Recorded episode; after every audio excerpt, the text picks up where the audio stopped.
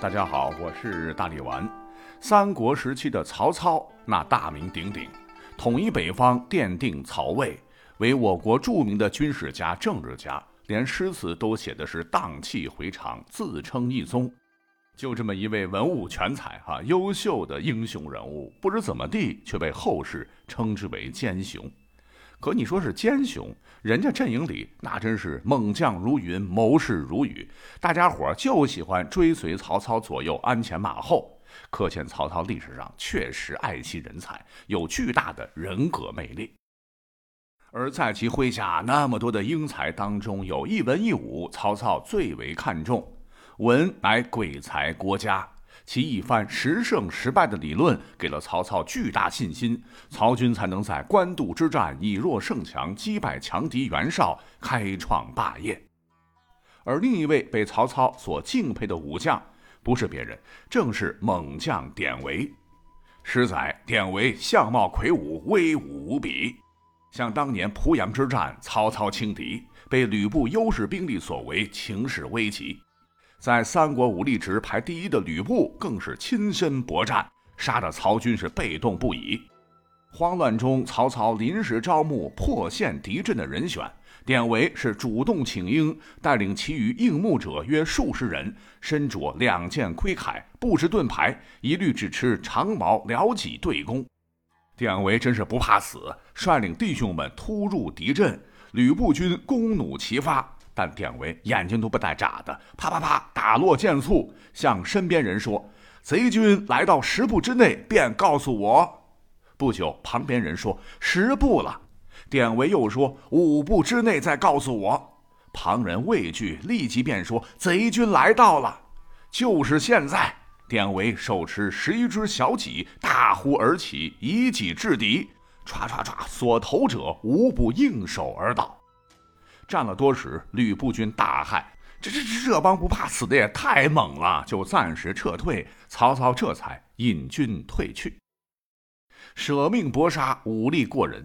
曹操当时颇为欣赏，就安排典韦当了自己的贴身护卫，领都尉之职。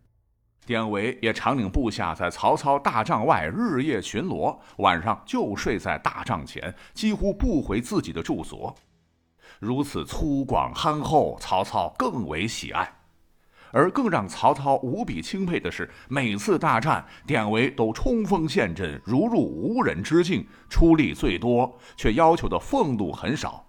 作战过后，会吃下多于常人两三倍的酒肉，让大家伙都非常吃惊。这位典将军真乃神人也。由此，曹操每每都直赞大拇指，盛赞他为古之恶来。不料到了公元一百九十七年，曹操南征宛城张绣，张绣迎降。可是曹操竟然控制不住下体，作死睡了张绣亲婶子。张绣是颇感耻辱，突然反叛，夜袭曹营。曹操被杀的是措手不及，差点就被砍了。危难时刻，又是天神下凡般的典韦替曹操断后，力挡辕门奋战，是以一当十。双铁戟挥舞之处，是敌军莫不倒地，血溅当场。但毕竟张绣军多，典韦所率诸勇士越战越少，直至剩典韦一人。典韦浑身是血，身上数十处创伤，但他就是死战不退。张绣军本想活捉典韦，用双臂夹住两个张绣军将，吓得张绣军不敢近前。典韦又冲上去前去突击，杀死数人。直到伤势加重，典韦就此怒目大骂而死。见站着没动静了，张绣军方才敢于向前，割下典韦的头，相互传看。哎，这位猛士确实死了。等曹操突围后得知典韦战死，就忽然想起身陷危难之时，每每那句“主公勿扰，典韦在此”。不禁是热泪盈眶，痛哭流涕，说：“世间再无恶来也。”遂招募间谍，取回他的尸体，亲自临哭啊！以当时汉高祖刘邦祭奠孔子所用的钟牢，也就是以猪和羊极高的规格，是遣其归葬。请注意，下面是重点哈。能用跟圣人一样的规格待遇，恩宠自不必说，也说明了曹操称典韦为恶来的那位历史有名的大恶人、大奸臣恶来，在曹操心目中乃是忠义的象征。那讲到这儿，有人会说啊，我一直以为恶来是某古代猛兽，原来是个人名啊。对，恶来是真有其名。他乃是当年商朝末年纣王宠信的大臣飞廉之子，履历惊人，可与西四雄虎搏斗，就是徒手力战犀牛、狗熊、老虎，以勇力而闻名天下。再多说一嘴，战国时曾经有一场决定历史前途命运的长平之战。